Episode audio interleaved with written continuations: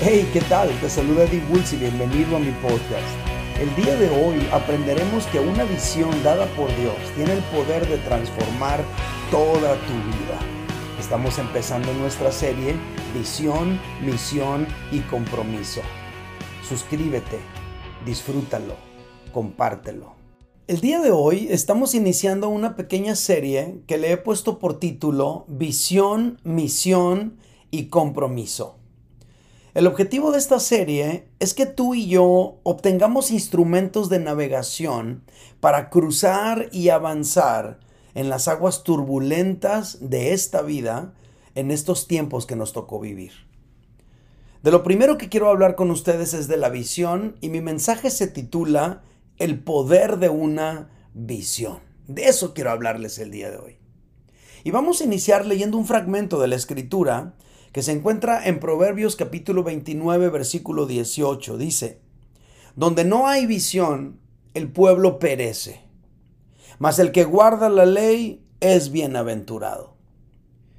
Aquí podemos ver claramente que la falta de visión produce muerte. Y este resultado aplica a todas las áreas de la vida y a todos los eh, las áreas de organización y todas las áreas que te puedas imaginar. Un país sin visión tiende a caer. Un matrimonio sin visión tiende a fracasar. Una familia sin visión tiende a desintegrarse, etc. La falta de visión siempre deja resultados negativos.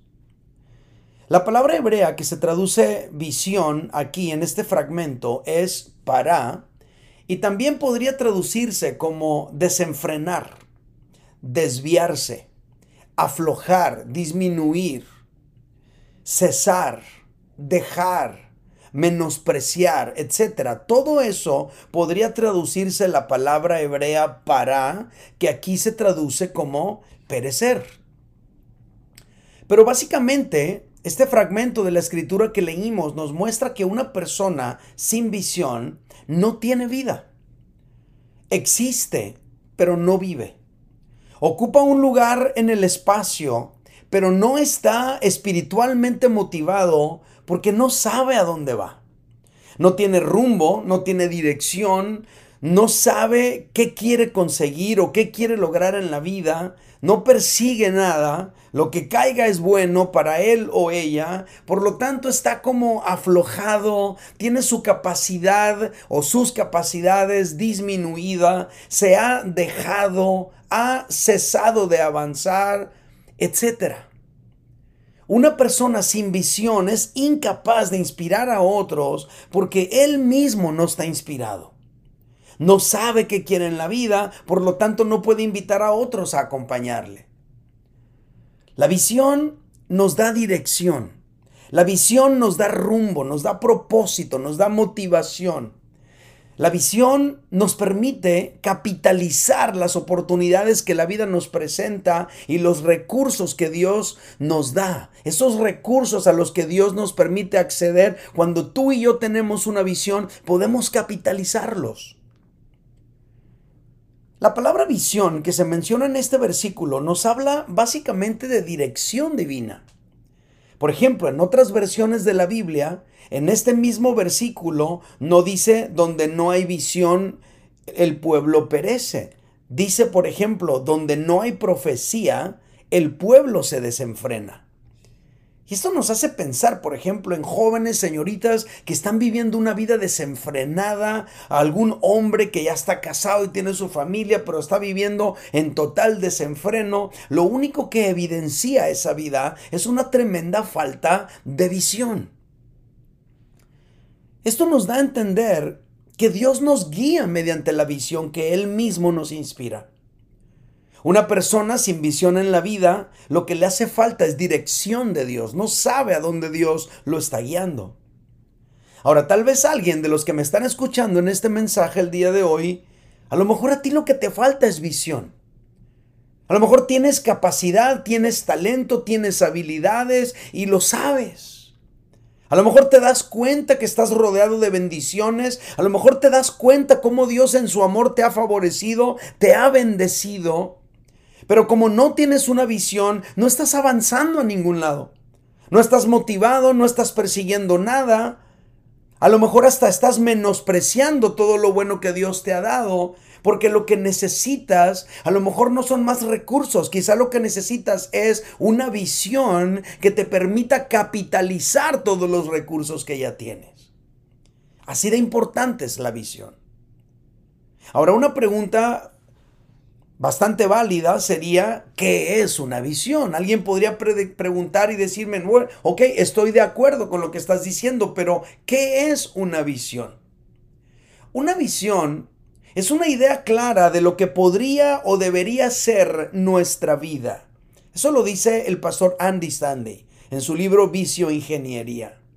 Una visión es una idea clara de lo que podría o debería ser nuestra vida no nada más nuestra vida personal, pero nuestro matrimonio, nuestra familia, nuestra organización, nuestra iglesia, nuestro negocio, nuestra empresa.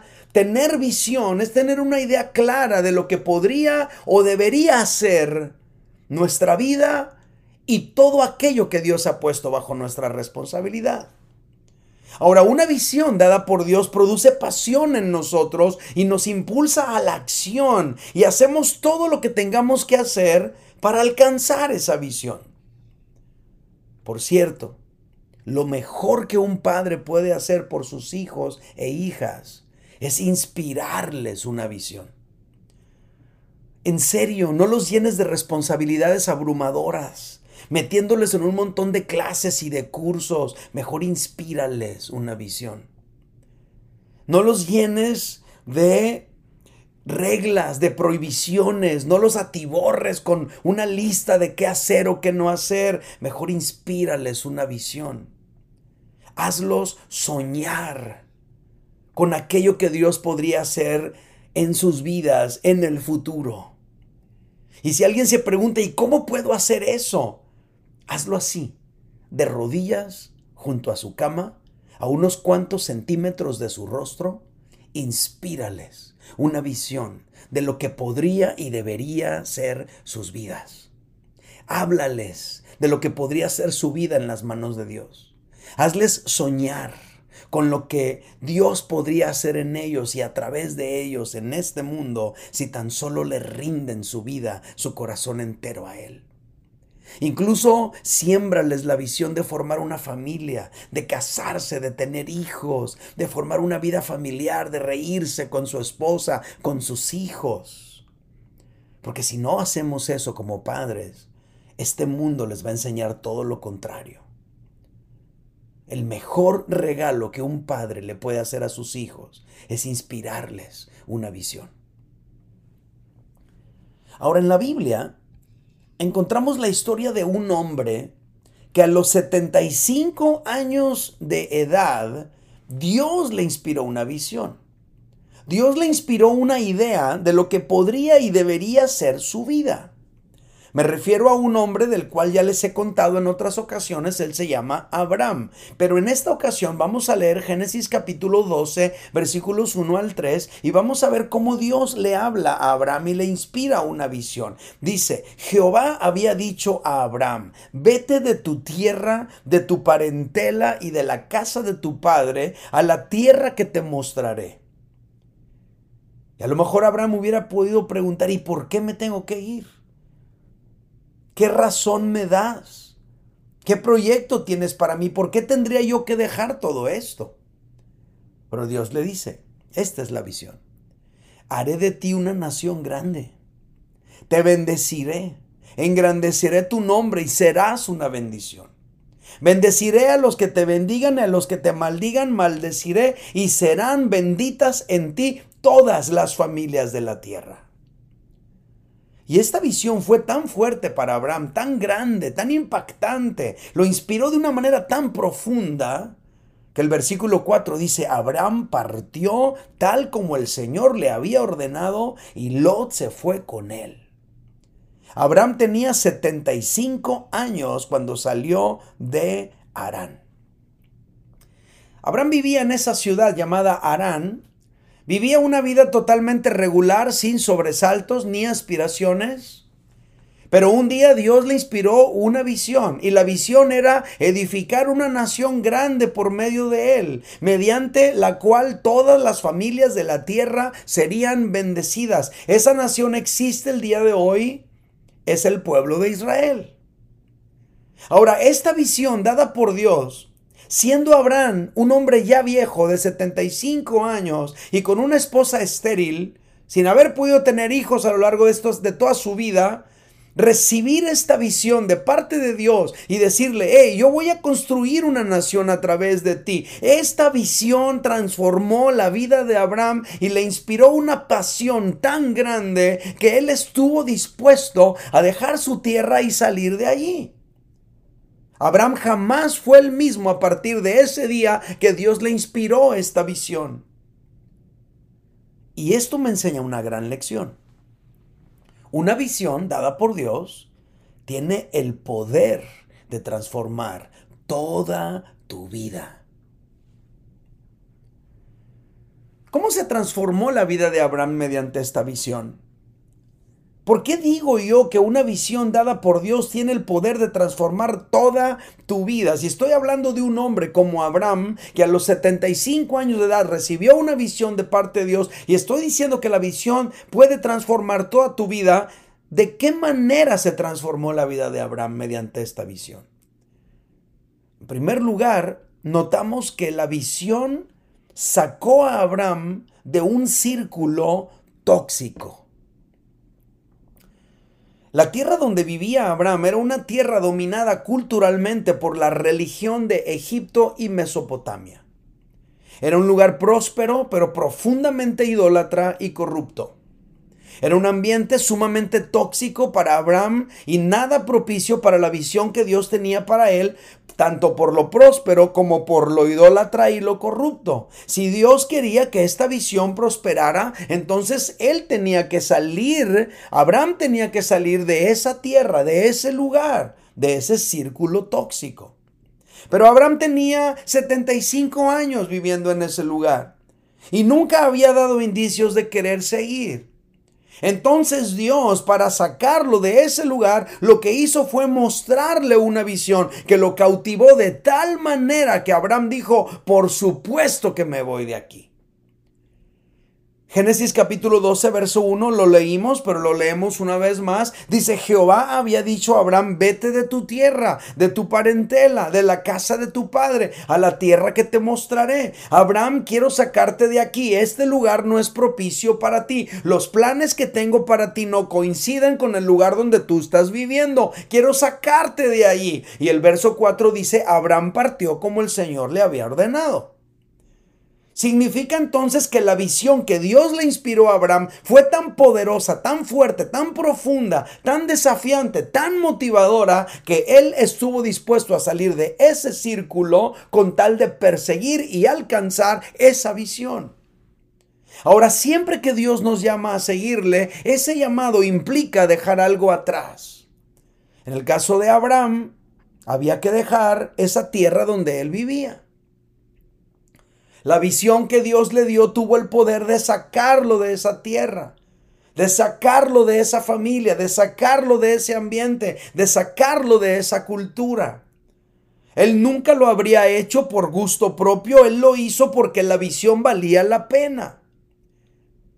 Ahora tal vez hay un padre que me escucha el día de hoy y tú estás luchando con la tristeza de tener un hijo que está sumido en un ambiente tóxico, en una situación complicada, en una adicción, en una forma de vivir, de proceder, de comportarse que no es correcta, que no es saludable para él mismo. Una visión dada por Dios podría sacar a tu hijo o hija de ese círculo tóxico en el que quizás se encuentra. Ora de esta manera y dile, Dios mío, inspírale a mi hijo una visión de tal manera que quiera perseguirla y eso lo haga salir de ese círculo en el que se encuentra. Haz lo que puedas hacer para inspirarle una visión a tu hijo. Ahora, a lo mejor el problema no es tu hijo, a lo mejor el problema es que tú estás en una situación de estancamiento. A lo mejor tú estás atorado en una forma de vivir, en una serie de hábitos que no son saludables y que no te están ayudando a ti en tu vida matrimonial o familiar o personal. Lo que te hace falta tal vez es una visión. Una visión dada por Dios podría sacarte a ti también del estancamiento en el que quizá estás viviendo. Una visión para tu matrimonio podría sacar tu matrimonio del estancamiento en el que quizá ha caído últimamente. Una buena oración para tus hijos sería, Señor, inspírale a mis hijos una visión que transforme su vida. Una buena oración para ti podría ser, Señor, inspírame una visión que me saque de aquí donde estoy. Podemos ver que la vida de Abraham fue transformada por la visión que Dios le dio porque lo sacó de ese círculo tóxico. En segundo lugar, esta visión lo transformó porque le dio un propósito en la vida. La gente no sale de su lugar de origen si no tiene una buena razón. Aunque el lugar sea feo o la esté yendo mal, es su hogar. Allí se siente cómodo, ahí está su vida, ahí está su historia. No saldrá de ahí a menos que tenga una buena razón. Ahora, si el lugar es hermoso, es bello y le está yendo increíblemente bien, menos va a salir de ahí. Tiene que tener una buena razón. La gente sale de su tierra porque tiene un proyecto que alcanzar. Pues la única razón por la cual Abraham salió de Arán fue que Dios tenía un proyecto para él y él lo creyó, lo abrazó como suyo y se lanzó para alcanzarlo. Ahora, hay algo importante que destacar. Abraham ya estaba teniendo éxito en Harán. Abraham no se fue de, de Arán porque estuviera fracasando. Al contrario, él estaba triunfando. Él, era un hombre próspero, riquísimo allí mismo, pero ahora Dios le está dando algo diferente a el poder económico. Ahora Dios le está dando un propósito. Hay una diferencia enorme entre estos dos conceptos, prosperidad económica y propósito en la vida. ¿Cuál era el propósito que Dios le estaba dando a Abraham? Ser una bendición para otros. La Biblia lo cuenta así. Génesis 12:2 dice, haré de ti una nación grande, te bendeciré, engrandeceré tu nombre, pero con esta razón, con este objetivo, serás una bendición. Abraham aprendió ese día que hay algo más grande que tener éxito personal. Abraham aprendió algo ese día, que hay algo más grande que tener todas tus necesidades económicas resueltas o suplidas. Y eso más grande es poder saber, sentir, experimentar y comprobar que tú puedes ser una bendición para otros. Allí en Arán, Dios le había permitido a Abraham cumplir sus propios sueños. Le había permitido alcanzar sus propias metas, le había permitido prosperar, le había permitido crecer, desarrollarse, pero llegó un momento en el que Dios le dijo, ya cumpliste tus sueños, ahora es tiempo que cumplas los míos. Ya lograste tus metas, ahora es tiempo que persigas y trates de alcanzar las mías. Mi plan para ti no es que acumules bienes, riquezas, sino que seas bendición para las naciones. El plan que yo tengo para ti no es que consigas otro kilo de oro, otra vaca, otro esclavo. El plan que yo tengo para ti es que te conviertas en una bendición para las naciones. Es muy diferente. Insisto, Abraham ya era un hombre exitoso cuando salió de Arán. Le había ido bien allí. Pero ¿por qué estuvo dispuesto a dejar ese lugar de su prosperidad para perseguir ahora otro sueño? Porque este sueño que Dios le inspiró era un sueño poderoso que lo desafió para perseguirlo. Él consideró que el sueño de Dios era mucho más grande que todos los sueños que Abraham pudo haber tenido en Arán. Abraham estuvo dispuesto a salir de Arán porque el proyecto de Dios para su vida era más grande y mejor que todo lo que él logró acumular en su propia ciudad por mucho éxito que haya alcanzado. Ahora Abraham tenía propósito en la vida, no nada más dinero. Hay personas que tienen dinero, pero no tienen propósito. No saben qué hacer con el dinero, porque no tienen propósito, no tienen visión. Abraham entendió que una cosa es ser próspero financieramente y otra cosa muy distinta es perseguir un propósito eterno en la vida. Y este hombre, a los 75 años de edad, que había logrado amasar una gran fortuna material, que no le sació su alma, ahora se ve interesado en perseguir las cosas eternas. Ahora quería perseguir el propósito de Dios para su vida, que era ser bendición para otros. Y estuvo dispuesto a hacer lo que tuvo que hacer para perseguir ese propósito. Por eso decimos que la vida de Abraham fue transformada.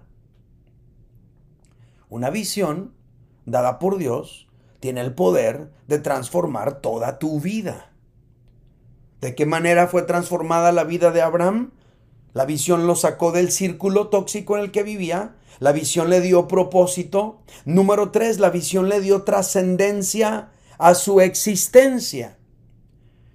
¿Qué significa trascender? Trascender significa ir más allá. Trascender significa cruzar un umbral. Trascender significa salir de un entorno e influir en otro más allá del entorno propio. Eso es trascender. Y el día de hoy, cuatro mil años después, estamos hablando de la vida de este hombre llamado Abraham. Si eso no es trascender, entonces, ¿qué es? Todo lo que Abraham había perseguido y alcanzado mientras él estuvo en Arán, se lo podía llevar con él. Eran tan solo bienes materiales kilos y kilos de oro y de plata, animales que arriar, esclavos a los cuales darle instrucciones. Los podría recoger todo lo que tenía y llevárselo consigo. O si no quería andar cargando ni batallando, lo podía vender y cargar su equivalente en oro. Eran tan solo adquisiciones, bienes materiales. Pero ahora Dios le estaba dando la visión de alcanzar algo mucho más grande que él mismo. Dios quería hacer con él algo mucho más allá que solo acumular riquezas. Dios quería hacerlo trascender más allá de su propia existencia. Dios le dio una visión trascendente a Abraham cuando le dijo en el versículo 3, Génesis 12, 3, bendeciré a los que te bendigan, a los que te maldigan maldeciré, y escucha esto, y serán benditas en ti todas las familias de la tierra. Abraham, tú vas a trascender más allá de tu círculo inmediato. Vas a ser una bendición al mundo entero a lo largo de toda la historia. Dios le dio a Abraham una visión trascendente.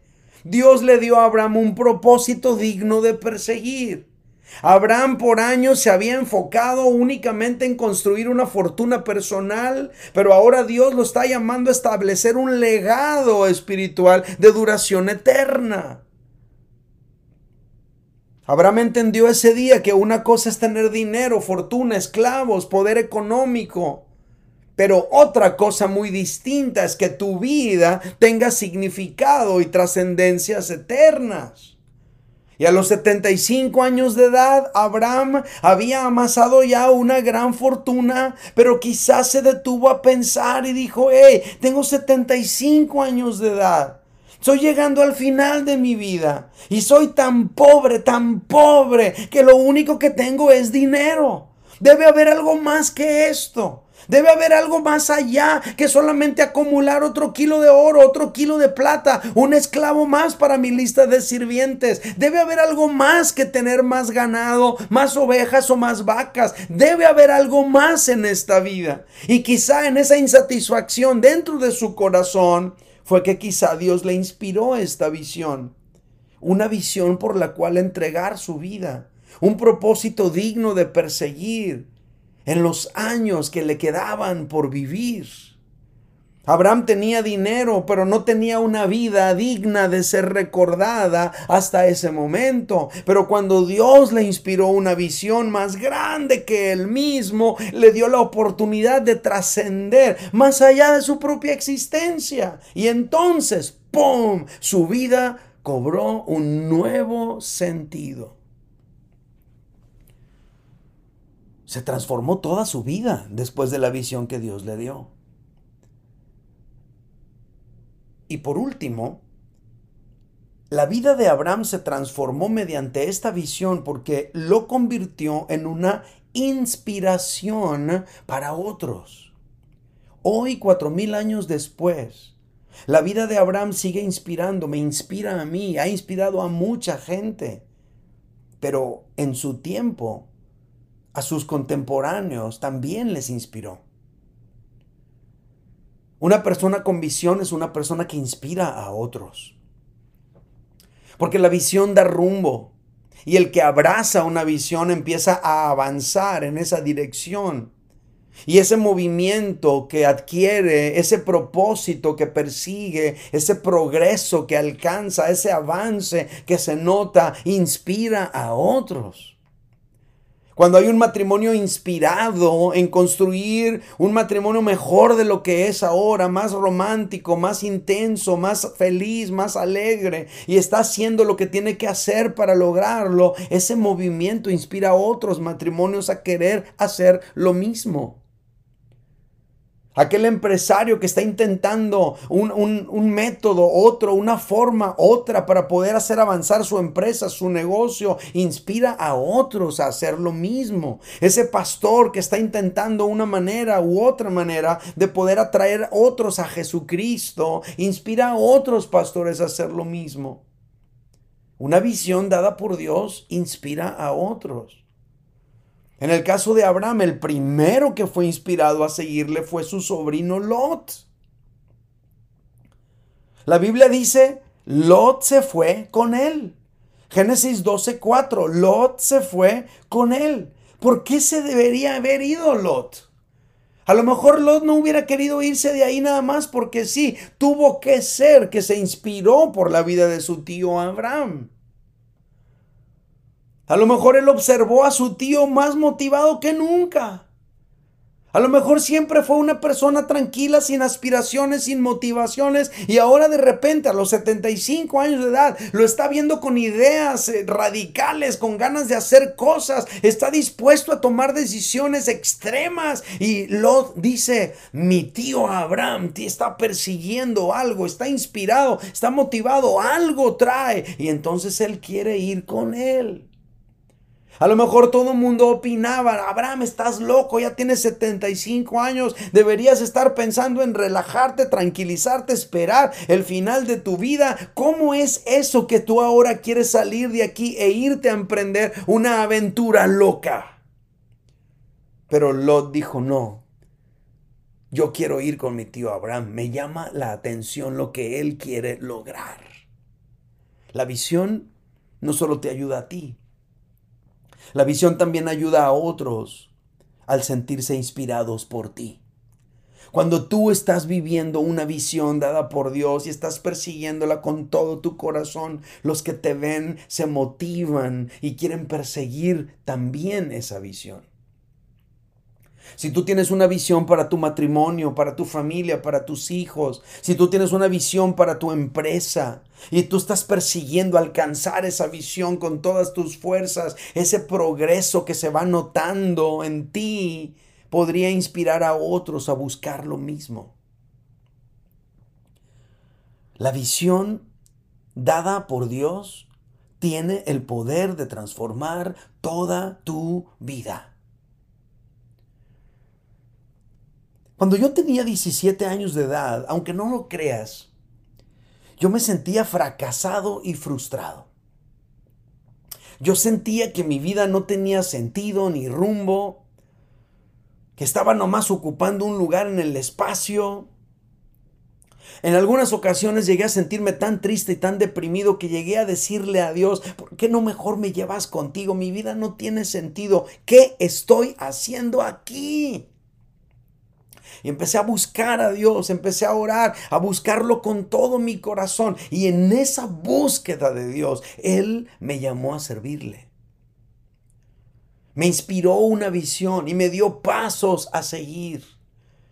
Me hizo soñar que mi vida podría significar bendición para otros. Me hizo creer que mi vida podría servir para que otros encontraran rumbo y destino en su vida. Me hizo pensar que mi vida podría servir para que otras personas conocieran a Dios. En aquel tiempo yo escribía canciones. Y empecé a sentirme motivado a grabarlas algún día para que otros cantaran esas canciones en su afán, en su anhelo de acercarse a Dios con ellas. Nunca me imaginé que esas canciones un día se iban a cantar incluso en otros países. En ese tiempo yo sentí fuertemente el llamado para ser un pastor para poder guiar a otros, para poder compartir la palabra, enseñar a otros lo que la palabra de Dios dice y que esa enseñanza pudiera cambiar sus vidas, inspirarles. Pero entendí que no podía ser un pastor nada más por mis ganas, yo me tenía que preparar, por lo tanto tenía que terminar mi carrera de teología, mi carrera de comunicación. Y entonces pensando en todo eso, orando sobre todo eso, meditando en todo eso, Dios me dio un plan unos pasos que alcanzar. Tenía 17 años en aquel tiempo y entonces entendí, si a los 25 años logro estas tres cosas, notaré que estoy avanzando, que estoy teniendo un progreso, que voy en una dirección. Tenía que tener estas tres cosas. Número uno, una grabación. Número dos, dos licenciaturas para poder eh, un día ser un pastor. Según yo, tenía que terminar estas dos licenciaturas para empezar mi primera iglesia. Pero al estar persiguiendo esta visión con todo mi corazón, sin darme cuenta, en seis años, a los 23 años, ya tenía dos grabaciones con canciones propias, ya había fundado la primera iglesia ahí en Mazatlán, Sinaloa, y me di cuenta que esa visión inspiró mi vida. Al perseguir la visión he visto mucha gente cambiar. Al perseguir esta visión he visto muchos jóvenes adquirir propósito y visión en su propia vida. Cuando yo veo, por ejemplo, un matrimonio que están a punto de divorciarse, retomar el deseo de seguir juntos y luchar por su matrimonio y por su familia, yo siento, percibo, experimento que eso vale mucho más que todo el oro del mundo. Lo que he podido experimentar hasta este punto de mi vida ha valido la pena. Perseguir esa visión ha valido la pena. Yo sé que si muero el día de hoy, mi vida, mi vida tiene sentido, mi vida ha valido la pena porque la he vivido para Dios y porque hay mucha gente que Dios ha tocado desde que yo le dije a Él con todo mi corazón, úsame. Nunca me arrepentiré de lo que he podido hacer para Dios. Él me sacó de un círculo tóxico, de una familia con problemas, con dificultades. Y uno, si observas lo que, lo que hay en mi familia, entre mis primos, en la historia de mis tíos, etcétera, te vas a dar cuenta que no necesariamente es muy agradable ni muy grato. De allí Dios me sacó. Le dio sentido a mi vida, le dio trascendencia a mi existencia y Dios me ha permitido inspirar a otros en el proceso de buscar, de perseguir esa visión. Por eso le digo a los papás, lo mejor que puede hacer un padre es inspirarle una visión a sus hijos. No los atiborres de responsabilidades, no los atosigues con reglas y prohibiciones, inspírales una visión. De rodillas junto a su cama, a unos cuantos centímetros de su rostro, hazles soñar con lo que Dios podría hacer en sus vidas. Yo soy pastor de una iglesia que se llama el Centro Familiar Amor y Libertad y en Amor y Libertad tenemos una visión. Soñamos con ser una iglesia que aporta recursos para formar familias bendecidas por Dios. Soñamos con ser una iglesia que al escuchar la voz de Dios lo sigue para cumplir sus propósitos en este mundo y en este tiempo. Anhelamos ser una iglesia con grupos pequeños donde la gente interactúa y se relaciona para aprender, para servir y para ser una comunidad de amor. Queremos ser una iglesia donde se alcanza a los perdidos y los convierte en creyentes. Y a los creyentes se convierten en discípulos y los discípulos se convierten en servidores y líderes útiles a los propósitos de Dios en este mundo. Soñamos con tener una iglesia con intenciones claras de bendecir, de influir, de transformar la ciudad donde ha sido plantada. Queremos ser una iglesia que planta otras iglesias, incluso en otros lugares. Queremos ser una iglesia donde la gente que ha fallado se puede restaurar y puede encontrar otra oportunidad para continuar caminando con Dios. Queremos ser una iglesia que está involucrada en lo que Dios está haciendo en el mundo ahora. Queremos ser una iglesia en constante formación de líderes. Queremos ser una iglesia con firme enseñanza bíblica, pero con formas contemporáneas de comunicar esa enseñanza bíblica. Esta es nuestra visión como iglesia. Esta es nuestra brújula de navegación en este mundo que nos ha tocado vivir. Todo fluye de la palabra de Dios. Y si tú no tienes una visión propia, te animo que abraces esta y camines con nosotros. Ahora mucho de lo que está escrito aquí apenas se alcanza a vislumbrar esos destellos, pero se irá realizando poco a poco en la medida que cada uno de nosotros de manera personal avanzamos en esa visión. Una visión inspirada por Dios tiene el poder de transformar toda tu vida.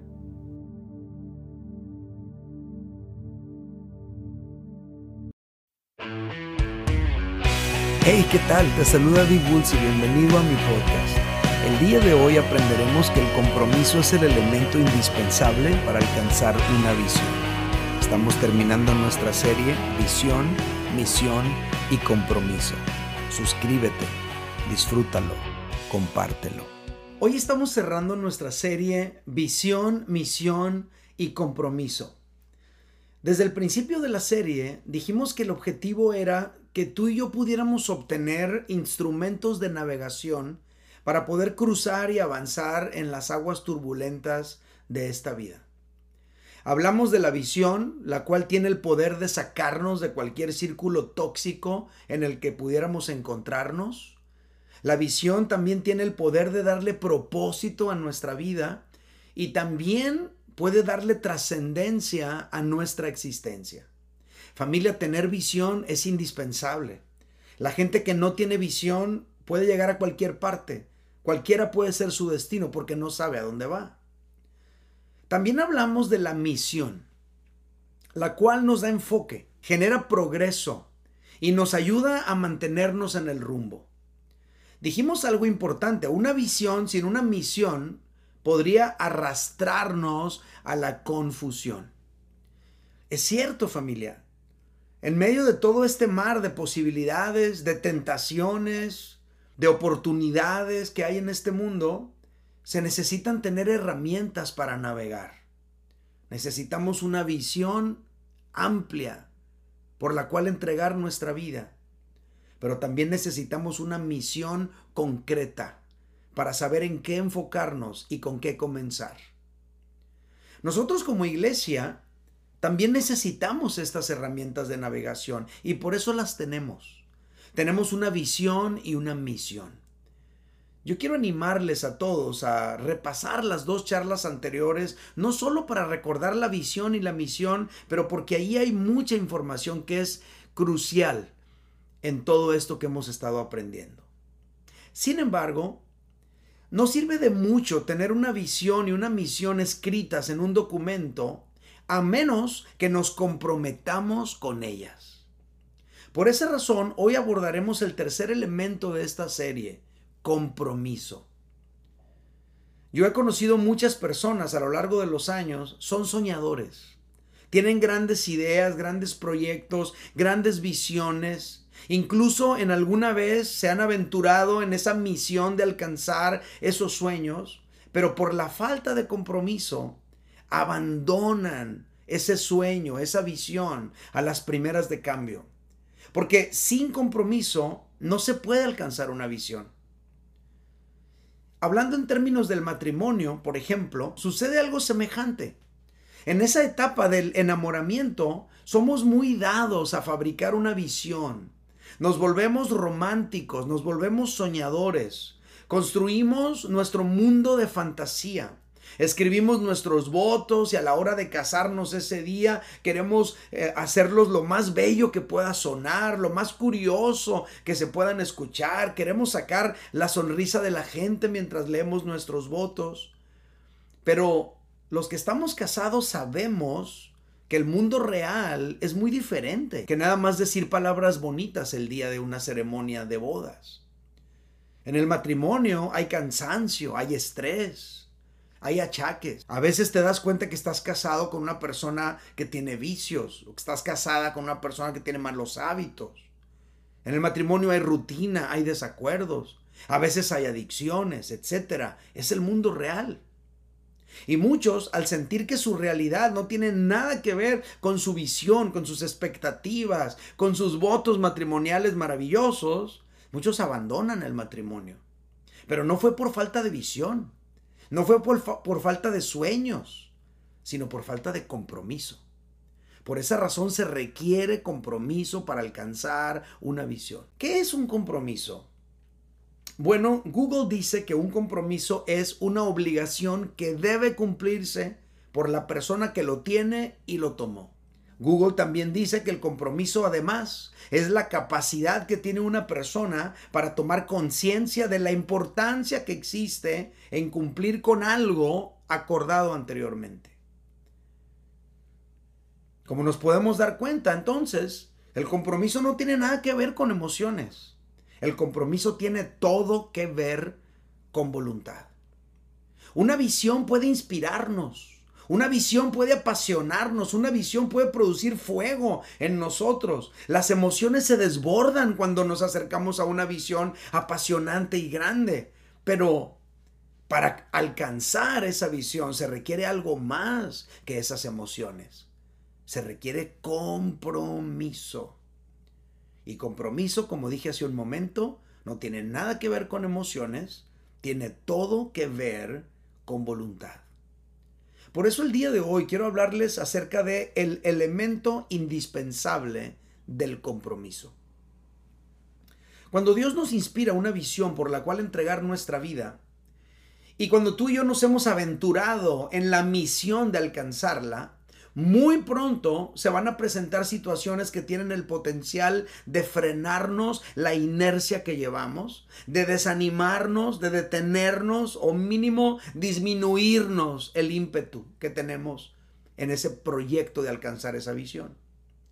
En esos casos, cuando estamos experimentando algo así, se requiere compromiso para seguir adelante. Se requiere compromiso para persistir. No tiene nada que ver con emociones, tiene todo que ver con voluntad. El compromiso es lo que te mantiene aferrado a la visión que Dios te ha dado, aunque la veas a años luz de distancia. El compromiso es lo que te inspira a levantarte si has sido golpeado, herido, si te han dejado abajo o si estás derribado en ese proceso de alcanzar la visión, te levantas por el compromiso que tienes. El compromiso es lo que te ayuda a sacar fuerzas de la debilidad y te hace ser firme cuando se arrecia la batalla. Sin compromiso no hay premio, sin compromiso no hay recompensa, sin compromiso no se alcanza ninguna visión. En el caso de Abraham, el personaje que estamos eh, estudiando, Dios le inspiró una visión por la cual entregar su vida cuando él tenía 75 años de edad. Y se mantuvo 100 años persiguiendo esa visión, porque tenía un compromiso, estaba comprometido con esa visión. Pero desde el principio, él recibió ataques de todo tipo, temor, desánimo, falta de fe, desacuerdos, separaciones con su, con su sobrino Lot, desavenencias, errores que cometió él, etcétera. Pero tú y yo podemos ver un momento en su vida cuando él ya era un anciano y su siervo le sugirió llevar a su hijo Isaac de regreso a Ur de los Caldeos, donde Abraham salió para casar a Isaac allá. Y mira la respuesta de Abraham. Génesis 24, 6. Abraham le dijo, guárdate, que no vuelvas a mi hijo allá. ¿Por qué no? Él ya estaba viejo, le quedaba poco tiempo de vida. ¿Por qué aferrarse a una visión que todavía estaba a años luz de distancia? Porque Abraham tenía un compromiso con Dios. El compromiso era voy a salir de esta tierra y me voy a establecer en Canaán porque allí tú vas a formar una nación que un día va a ser bendición para todas las naciones de la tierra. Y él ya tenía 100 años persiguiendo esta visión. Familia, si esto no es compromiso, entonces, ¿qué es? Es algo que tú y yo tenemos que entender. En una ocasión el apóstol Pablo, hablando de las dificultades que se había enfrentado en su jornada como apóstol, en una reunión de líderes, los reunió a todos y platicó con ellos. Hechos capítulo 20, versículos 20 al 24, dice, ahora, he aquí, ligado yo en espíritu, voy a Jerusalén sin saber lo que allá me ha de acontecer, dice Pablo salvo que el Espíritu Santo por todas las ciudades me da testimonio diciendo que me esperan prisiones y tribulaciones. Pero de ninguna cosa hago caso, ni estimo preciosa mi vida para mí mismo, con tal que acabe mi carrera con gozo y el ministerio que recibí del Señor Jesús para dar testimonio del Evangelio de la gracia de Dios. El apóstol Pablo dijo, siento un llamado de ir a Jerusalén. Ir a Jerusalén es parte de la visión que yo ya tengo. Aunque no sé lo que me voy a encontrar allá, no sé lo que me va a suceder, pero si volteo hacia atrás y reviso un poquito cómo me ha ido en otros lugares donde he predicado, creo que ya sé lo que me espera. Me esperan prisiones y tribulaciones. Pero de ninguna cosa hago caso, ni estimo mi vida preciosa para mí mismo con tal que acabe mi carrera con gozo, con tal que alcance la visión, con tal que termine el ministerio que recibí del Señor con gozo también. Estos fragmentos de la escritura evidencian que el apóstol Pablo tenía un compromiso muy fuerte con Dios de acabar la obra que se le había encomendado, alcanzar la visión. Estas declaraciones no tienen nada que ver con emociones tienen todo que ver con voluntad. El autor de la carta a los hebreos, para motivar a los hermanos a seguir en el camino de Dios y no abandonarlo, les puso como ejemplo el compromiso que tenía Jesús. Hebreos capítulo 12, versículos 2 al 3, el autor dice, puestos los ojos en Jesús, el autor y consumador de la fe el cual por el gozo puesto delante de él sufrió la cruz, menospreciando el oprobio, y se sentó a la diestra del trono de Dios. Considerad a aquel que sufrió tal contradicción de pecadores contra sí mismo, para que vuestro ánimo no se canse hasta desmayar. Los creyentes de Roma eran judíos que se habían convertido al cristianismo pero por hacerse cristianos, ellos estaban pasando por un momento bien complicado. Les estaba costando demasiado ser cristianos. Despojo, soledad, abandono por parte de sus familiares más cercanos, etc. El precio de ser cristianos era muy alto para ellos.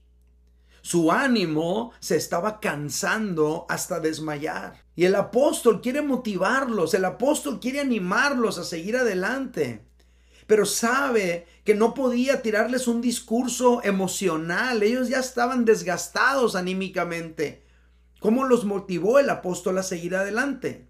Mostrándoles un ejemplo de compromiso. Mostrándoles el compromiso de Jesús, quien estuvo dispuesto a sufrir, a pasar vergüenzas por la visión de redimir a la humanidad. El apóstol enmarcó el compromiso de Jesús para desafiar a los creyentes a continuar en el camino. Y yo hago esta pregunta. ¿De qué sirve tener una visión por la cual entregar tu vida si no tienes un compromiso para alcanzarla? Tu visión puede sonar hermosa, desafiante, inspiradora, pero si no hay un compromiso para alcanzar esa visión, pues nada más va a quedar en papel o va a quedar en palabras pero nunca será una realidad. De todo esto aprendemos la siguiente lección. El compromiso es el elemento indispensable para alcanzar la visión.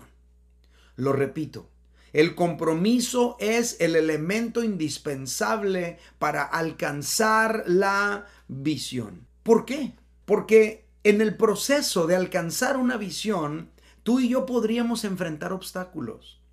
Y si no tenemos compromisos, no los vamos a poder sortear. Entre el momento en que recibimos la visión y su cumplimiento, Puede pasar mucho tiempo y en ese lapso, mientras estamos corriendo la carrera, mientras estamos caminando la jornada, mientras nos estamos adentrando más y más en esa aventura, podríamos encontrarnos obstáculos que nos cierren el paso, que nos impiden avanzar, que nos van a mandar este mensaje constantemente, por aquí no pasas y hazle como quieras. Ante esa circunstancia, muchos se desaniman, muchos abandonan la carrera, muchos renuncian a la visión. Allí es donde emergen expresiones como esta. Es que es imposible. Es que esto no se puede hacer. Y muchos renuncian. Muchos renuncian. Pero no todos. Algunos, cuando se encuentran obstáculos, desarrollan ingenio. Implementan estrategias acomodan sus agendas, piensan nuevas formas de hacer las cosas, etcétera, lo que sea, con tal de seguir persiguiendo esa visión. Eso es lo que te produce un compromiso firme. No tiene nada que ver con emociones, tiene todo que ver con voluntad. Para mí, por ejemplo, era mucho más fácil trabajar en la construcción cuando estaba en el muro que pastorear tres iglesias en tres distintas ciudades con tres culturas distintas. En aquel trabajo, ahí en el cerco, lo único que tenía que hacer era llegar y hacer lo mismo todos los días. Cumplir con las horas de trabajo y ya está. Se terminaba el trabajo, nunca tenía sueños de cómo le iba a hacer al día siguiente, cómo iba a echar el cemento, cómo iba a agarrar el martillo. Nunca soñaba con las máquinas del trabajo ni con los paneles del cerco. Pero pastorear familia, pastorear es otra cosa. Y pastorear tres iglesias con circunstancias tan distintas una de la otra y con imprevistos tan constantes, no es nada fácil. Pero ¿sabe qué? Sigo intentando encontrar nuevas estrategias para hacer que las cosas funcionen y seguir adelante pase lo que pase. No tiene nada que ver con emociones, tiene todo que ver con voluntad, tiene todo que ver con un compromiso hecho para con Dios. ¿Por qué el compromiso es el elemento indispensable para alcanzar una visión? Número dos, porque en el proceso de alcanzar la visión podríamos cansarnos. Resulta que entre el momento en que recibimos la visión y su cumplimiento, se pueden presentar situaciones difíciles, imprevistas, repetitivas, que nos agotan, que nos cansan. Y esas circunstancias podrían frenarnos, podrían generar cansancio mental, físico en nuestra vida. Es allí donde emergen expresiones como esta, ya estoy cansado, ya estoy harto, ya me harté de todo esto, otra vez lo mismo, etc. El compromiso nos va a ayudar a sacar fuerzas de la debilidad. El compromiso nos va a ayudar a levantarnos del suelo. El compromiso nos va a ayudar a elevar el umbral del dolor para poder seguir adelante. Eso es lo que hace el compromiso. No tiene nada que ver con emoción, tiene todo que ver con voluntad. En el proceso de establecer la visión de nuestra iglesia, ha habido situaciones que pueden ser agotadoras, desgastantes, cansadas. Por ejemplo, nada más por mencionar un ejemplo, en la iglesia de aquí del Valle Imperial ya vamos por nuestro quinto lugar en tres años. Cinco lugares en tres años.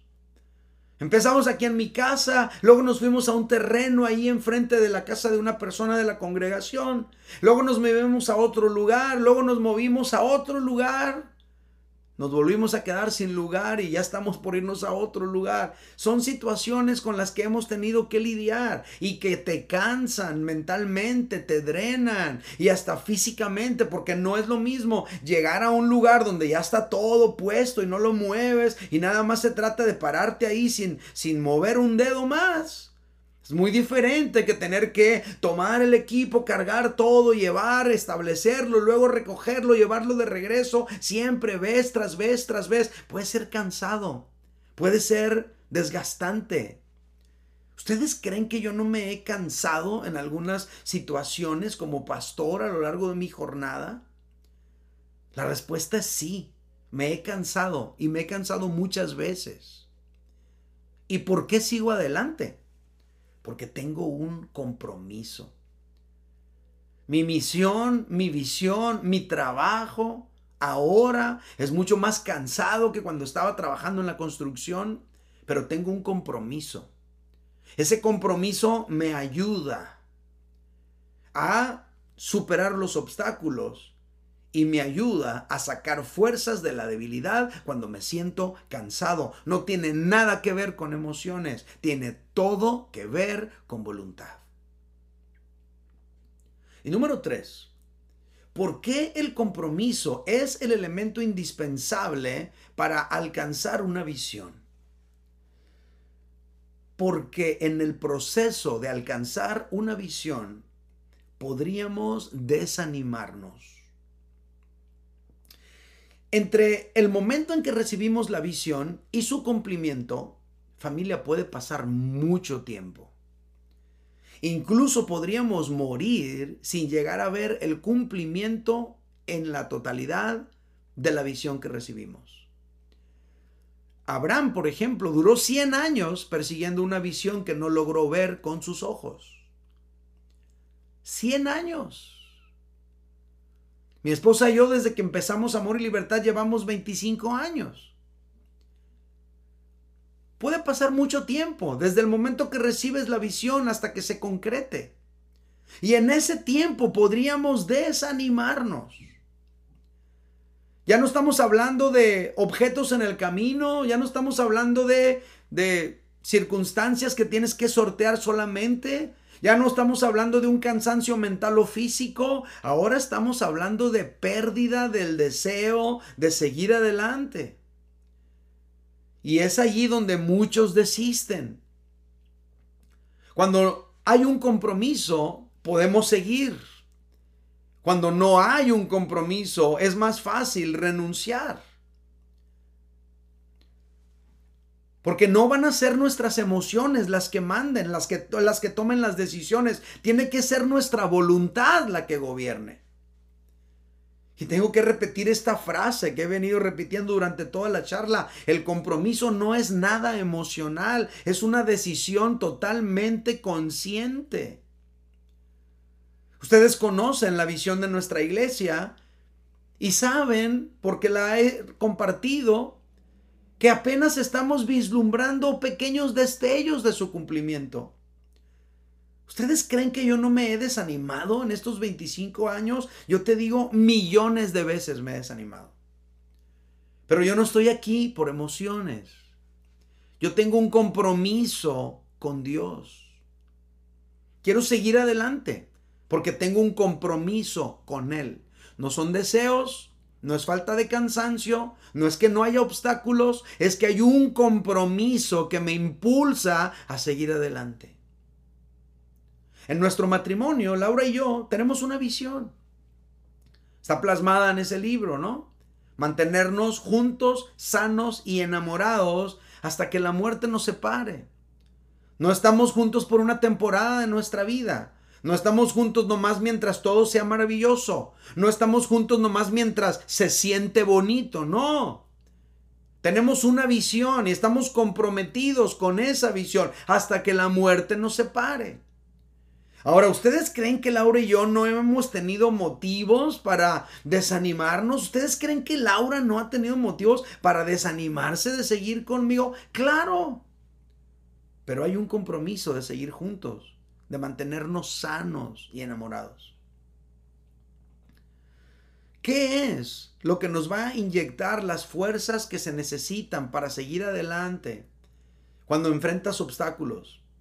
¿Qué es lo que nos va a inyectar las fuerzas necesarias para seguir adelante cuando nos sentimos cansados?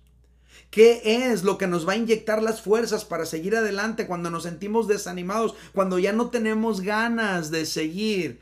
Es nuestro compromiso. No tiene nada que ver con emociones. Tiene todo que ver con voluntad. Por eso el autor de la carta a los hebreos puso como ejemplo al Señor Jesucristo. Hebreos 12, versículos 2 al 3 dice, puestos los ojos en Jesús, el autor y consumador de la fe, el cual por el gozo puesto delante de él sufrió la cruz, menospreciando el oprobio, y se sentó a la diestra del trono de Dios. Considerad a aquel que sufrió tal contradicción de pecadores contra sí mismo, para que vuestro ánimo no se canse hasta desmayar. El apóstol pone a Jesús como ejemplo de compromiso. Tenía una visión redentora, pero en el proceso de alcanzar esa visión sufrió la cruz, pasó vergüenza, sufrió contradicciones, pero siguió adelante porque tenía un compromiso en su vida. Ahora quiero mencionar con ustedes un ejemplo más reciente. En las Olimpiadas de México 68 vino a participar un corredor de Tanzania llamado John Stephen Ackery. El corredor del maratón llegó a la capital mexicana como el actual campeón africano. Pero resulta que a mitad de la carrera, Ackery tuvo una caída dolorosa donde se lastimó gravemente la rodilla, así como la cabeza y los hombros. Aún con más de 20 kilómetros por recorrer, se enfrentaba a un desafío cada vez mayor. Pero abandonar la carrera no era opción para el corredor tan sano. En una prueba en la que 18 de los titulares no terminaron debido a la falta de oxígeno, Acuri también estaba luchando para respirar correctamente.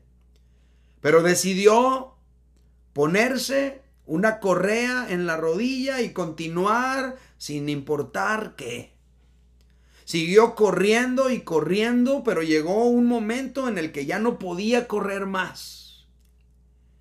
Más de una hora después de la llegada del ganador, Aquari estaba literalmente cojeando cuando llegó al estado olímpico.